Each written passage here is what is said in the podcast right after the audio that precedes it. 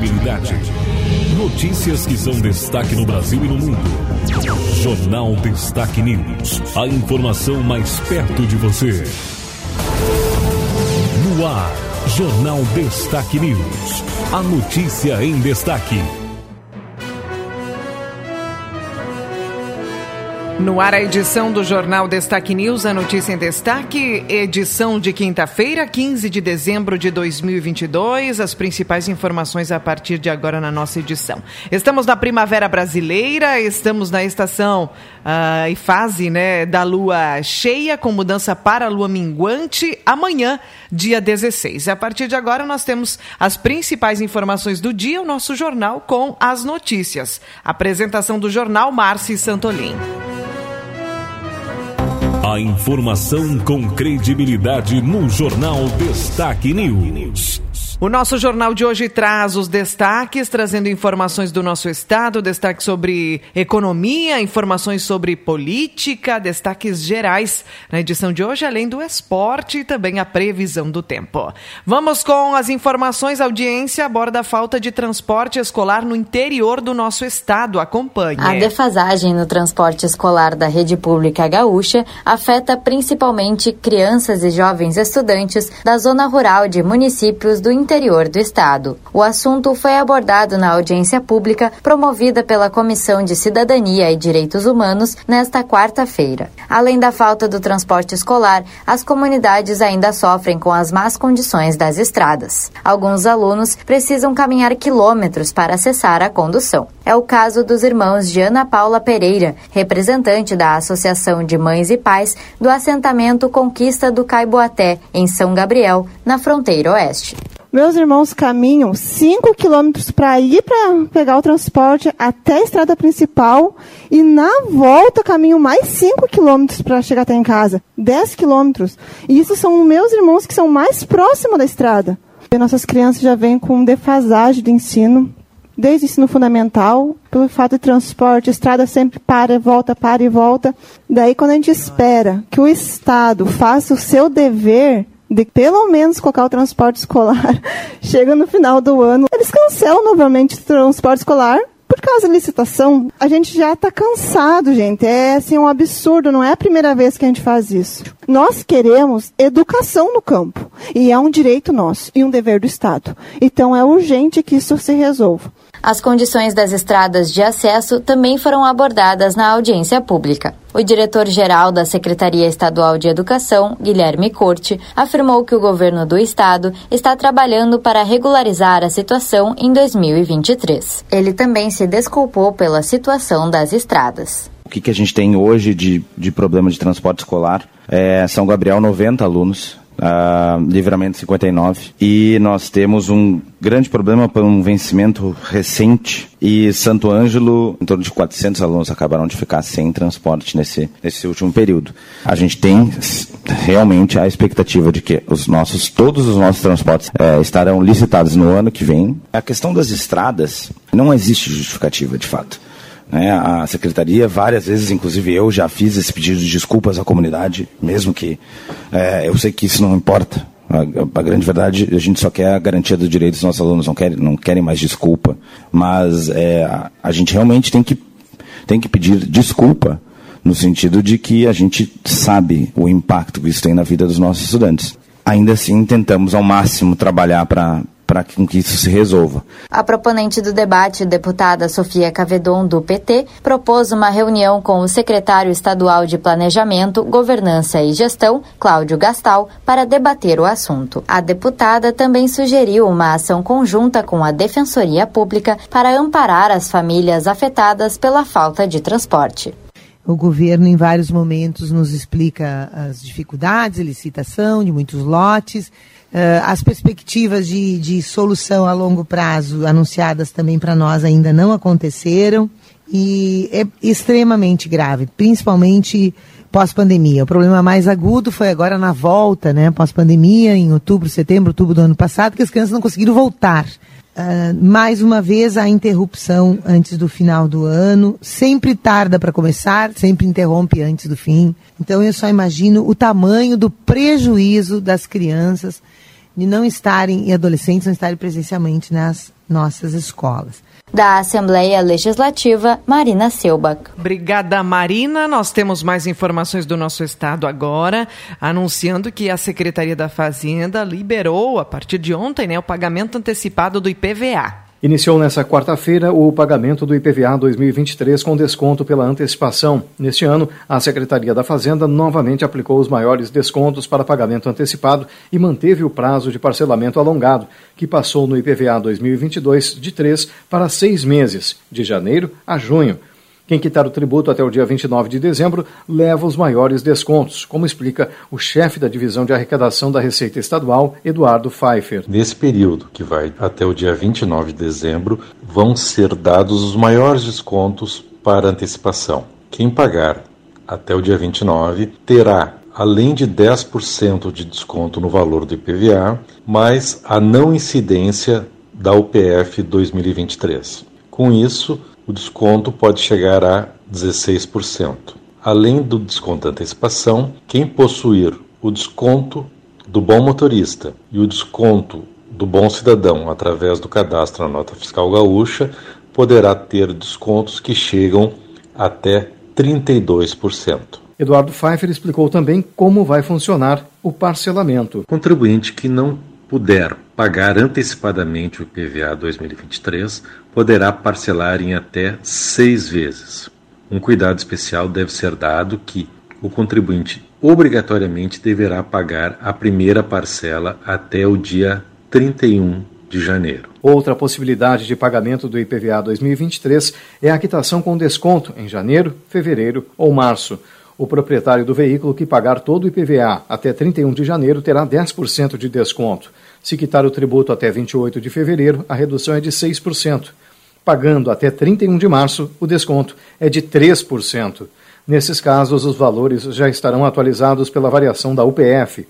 As consultas podem ser realizadas a partir desta quinta-feira no site www.ipva.rs.gov.br ou no aplicativo IPVA RS para dispositivos móveis. Agência Rádio Web de Porto Alegre, Marcelo Vaz.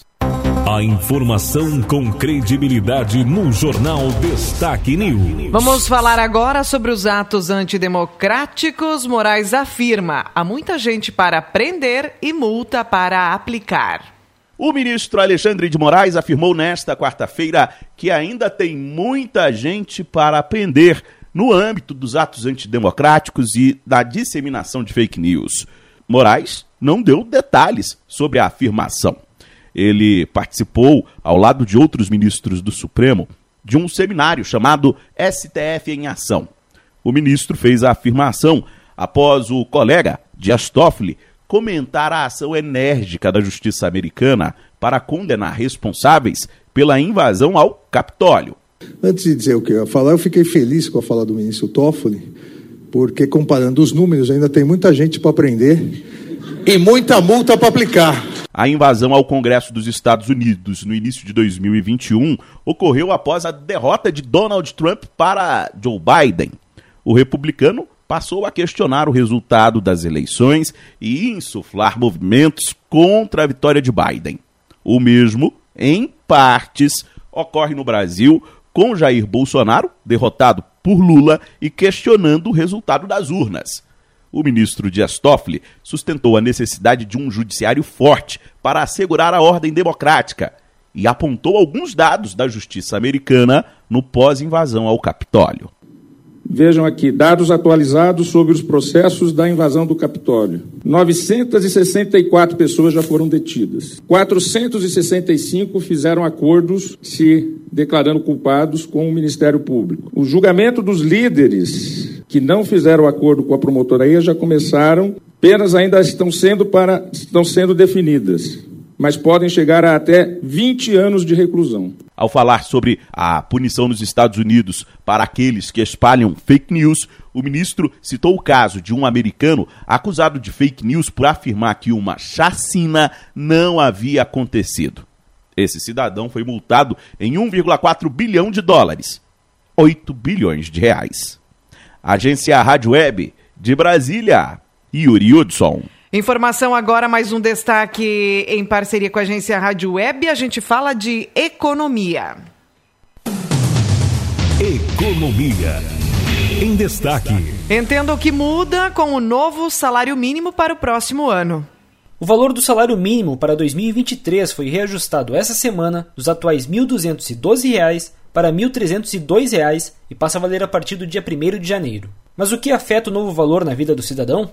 Muda o cálculo de aposentadorias e pensões, o abono salarial do PIS-PASEP, para quem está cadastrado há no mínimo 5 anos, o cadastro único, pois com o reajuste os valores também vão subir para os potenciais beneficiários dos programas sociais, além de impactar na contribuição dos microempreendedores individuais, os MEIs, que pagam valores diferentes com base na atividade exercida. Apesar do aumento, a Pesquisa Nacional da Cesta Básica de Alimentos, realizada mensalmente pelo Departamento Intersindical de Estatística e Estudos Socioeconômicos, o DIEESE, apontou em novembro que o salário mínimo ideal para uma família com quatro pessoas seria de R$ 6.575,30.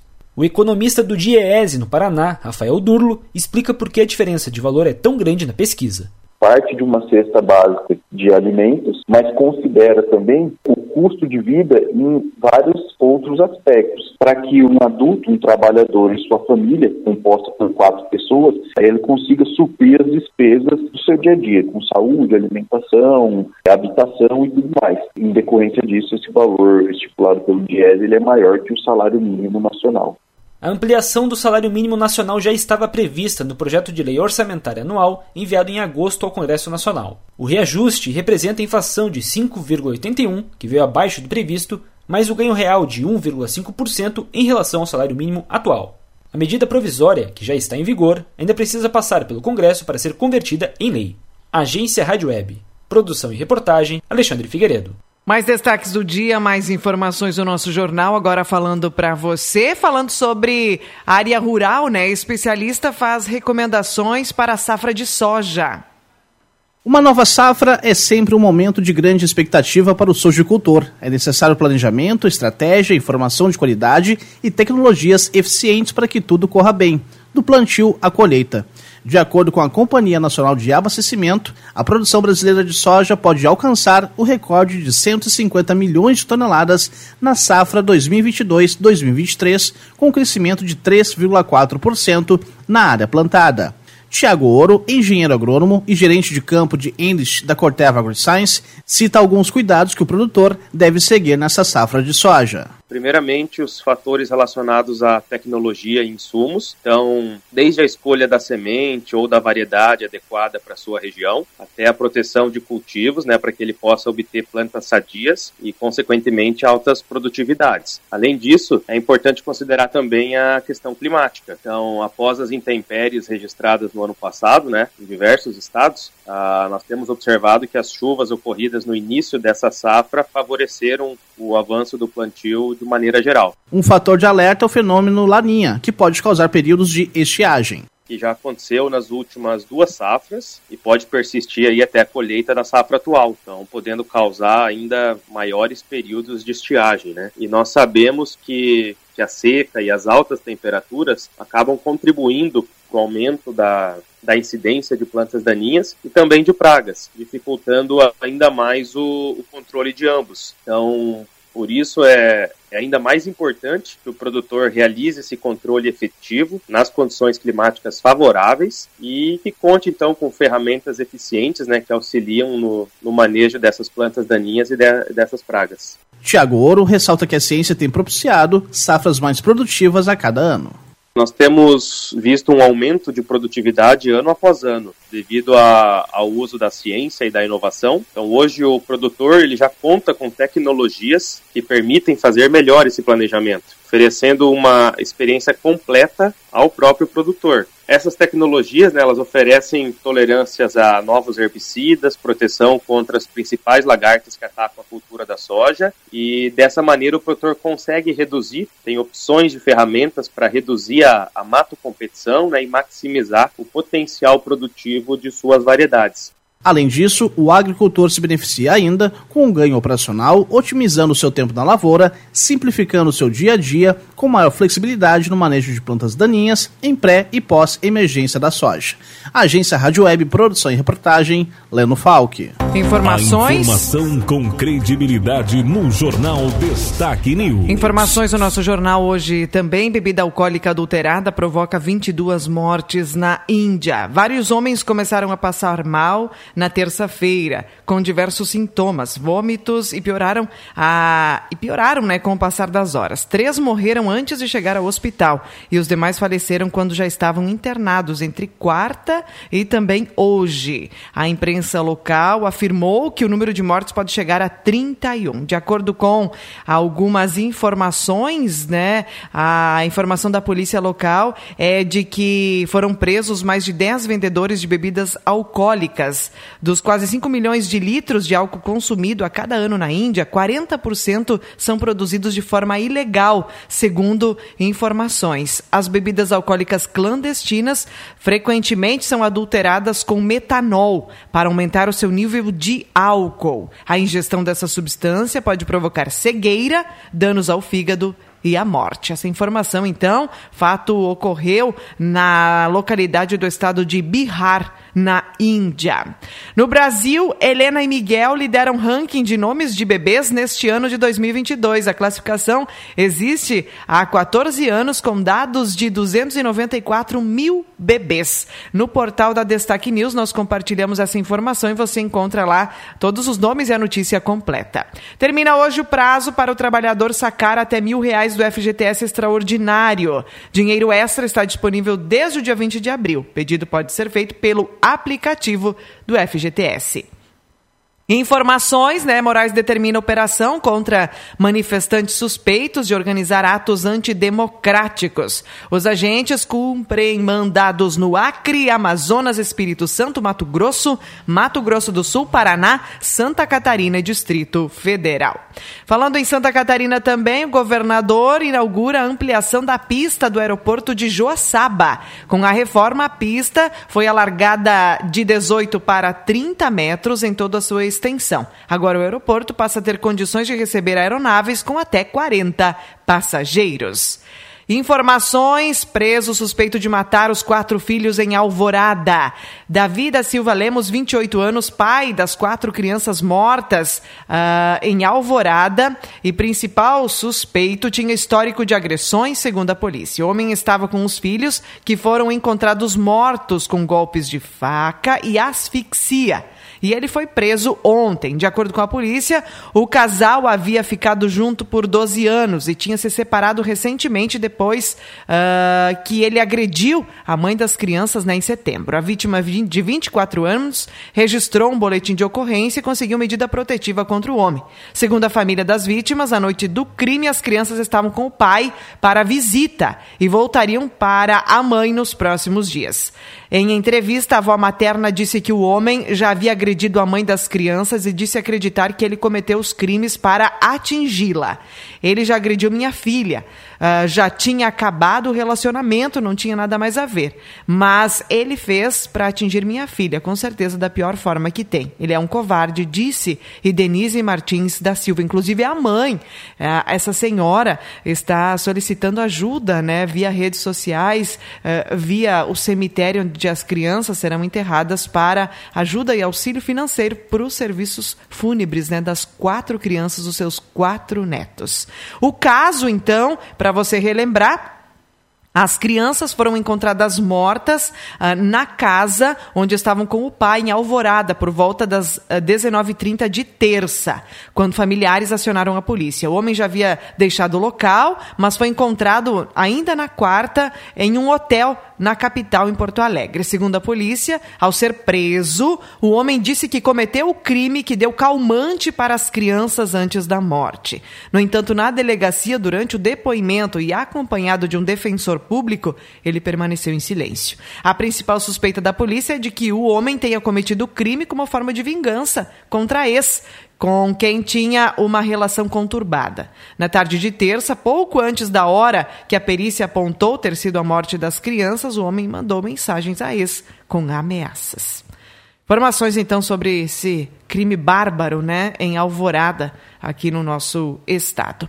Informações para você, nós vamos seguindo com mais destaques na edição de hoje. Também, ato de vandalismo danifica a decoração natalina no município de Estação. Em nota, a administração municipal informou que fios das luzes foram cortados. Notícia para você.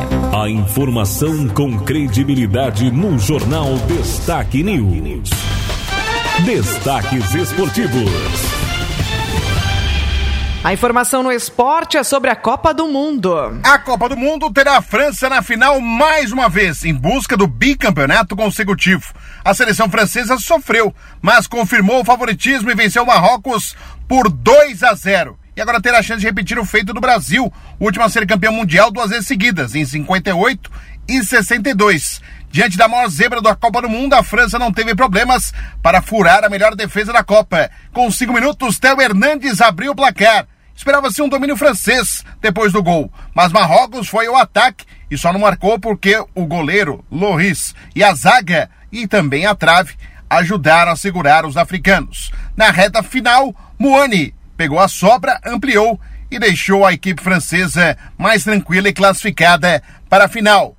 O ex-jogador Robert, agora comentarista, foi jogador do Santos, Corinthians, Atlético Mineiro, seleção brasileira. Ele comenta a vitória francesa e agora a final, envolvendo França e Argentina. Então, rapaz, acho que o Marrocos é... ele foi surpreendido com o primeiro gol. E quando você joga num esquema reativo, né, no popular, na retranca, quando você toma o gol no início do, gol, do jogo, complica todo o teu sistema tático. Aí você tem que sair, aí você tem que é, tomar cuidado para não sofrer contra-ataque, você tem que compor um outro, um outro esquema aí ofensivo. E Marrocos não, não apresentou essa diversidade aí de, de opções táticas, né? Tomou o gol, era tudo que a França queria é, fazer o gol cedo e era tudo que Marrocos não queria, que era tomar o gol cedo. Então isso complicou demais a, vida do Marrocos e a França, a França para mim não foi ameaçada em nenhum momento. Para mim controlou o jogo, teve chance. Teve uma bola na trave ali também de Marrocos e no finalzinho um bate-rebate, mas também teve bola na trave do time da França, teve também o gol perdido pelo Giroud. Então, França muito merecida nessa nessa final com a Argentina. Já a final, eu acho que aí é briga de cachorro grande. Eu torço pelo Messi. E eu acho que a Argentina é, tá mais equilibrada e tá, tá mais incisiva aí pro título, né? Mas vamos ver, o, o pessoal da França é, um, é um time assim é que tá, entre aspas, sem a responsabilidade de conquista, porque é atual campeão do mundo. E por isso também isso muda um pouquinho o emocional do atleta, né? É, e o peso ali nas costas dos jogadores argentinos, ainda que eu acho que a Argentina está lidando bem com essa pressão. E eu creio que, vamos dizer assim, né, para o bem do futebol, o Messi, o Messi seria seria seria seria assim muito merecido ele, ele encerrar aí a passagem dele na, em Copas do Mundo com, com esse título, né? Para ele ficar imortal de vez no esporte. A grande final da Copa do Mundo entre França e Argentina acontece domingo ao meio-dia, horário de Brasília. No sábado, a decisão de terceiro e quarto lugares entre Marrocos e Croácia também ao meio-dia. Agência Rádio Web, com informações da Copa do Mundo do Catar, Fred Júnior. Agora em destaque a previsão do tempo. Vamos trazendo as informações do tempo agora para você, os nossos destaques de hoje sobre o tempo e a temperatura. A gente fala para você, entenda o que muda então aqui com relação ao tempo, né? O sol predomina mais uma vez no Rio Grande do Sul nesta quinta, com momentos de céu claro na maioria das regiões, especialmente na primeira metade do dia, né? Da tarde para a noite deve ingressar nuvens no estado, a partir do oeste do sul. Não se descartando chuva, isoladíssima e passageira em alguns pontos do interior gaúcho. O amanhecer foi ameno também na maioria das cidades, com frio para o mês de dezembro, mas um ar mais quente vai ingressar e a tarde será de calor. E nós teremos uma surpresa, né? O que nos reserva então o clima para o final deste ano? O clima reserva uma surpresa neste final de ano com um padrão atmosférico diferente do que se costuma observar nessa época. O período que antecede o Natal costuma ser quase todos os anos marcado por muito calor e alguns temporais de verão, às vezes até fortes e destrutivos. Mas não é isso que se projeta para este final de ano no nosso estado. Uma nova frente fria avança no Rio Grande do Sul agora na sexta-feira amanhã, com aumento das nuvens, chuva irregular. Muitas cidades, especialmente do oeste, aí nem vão registrar precipitação.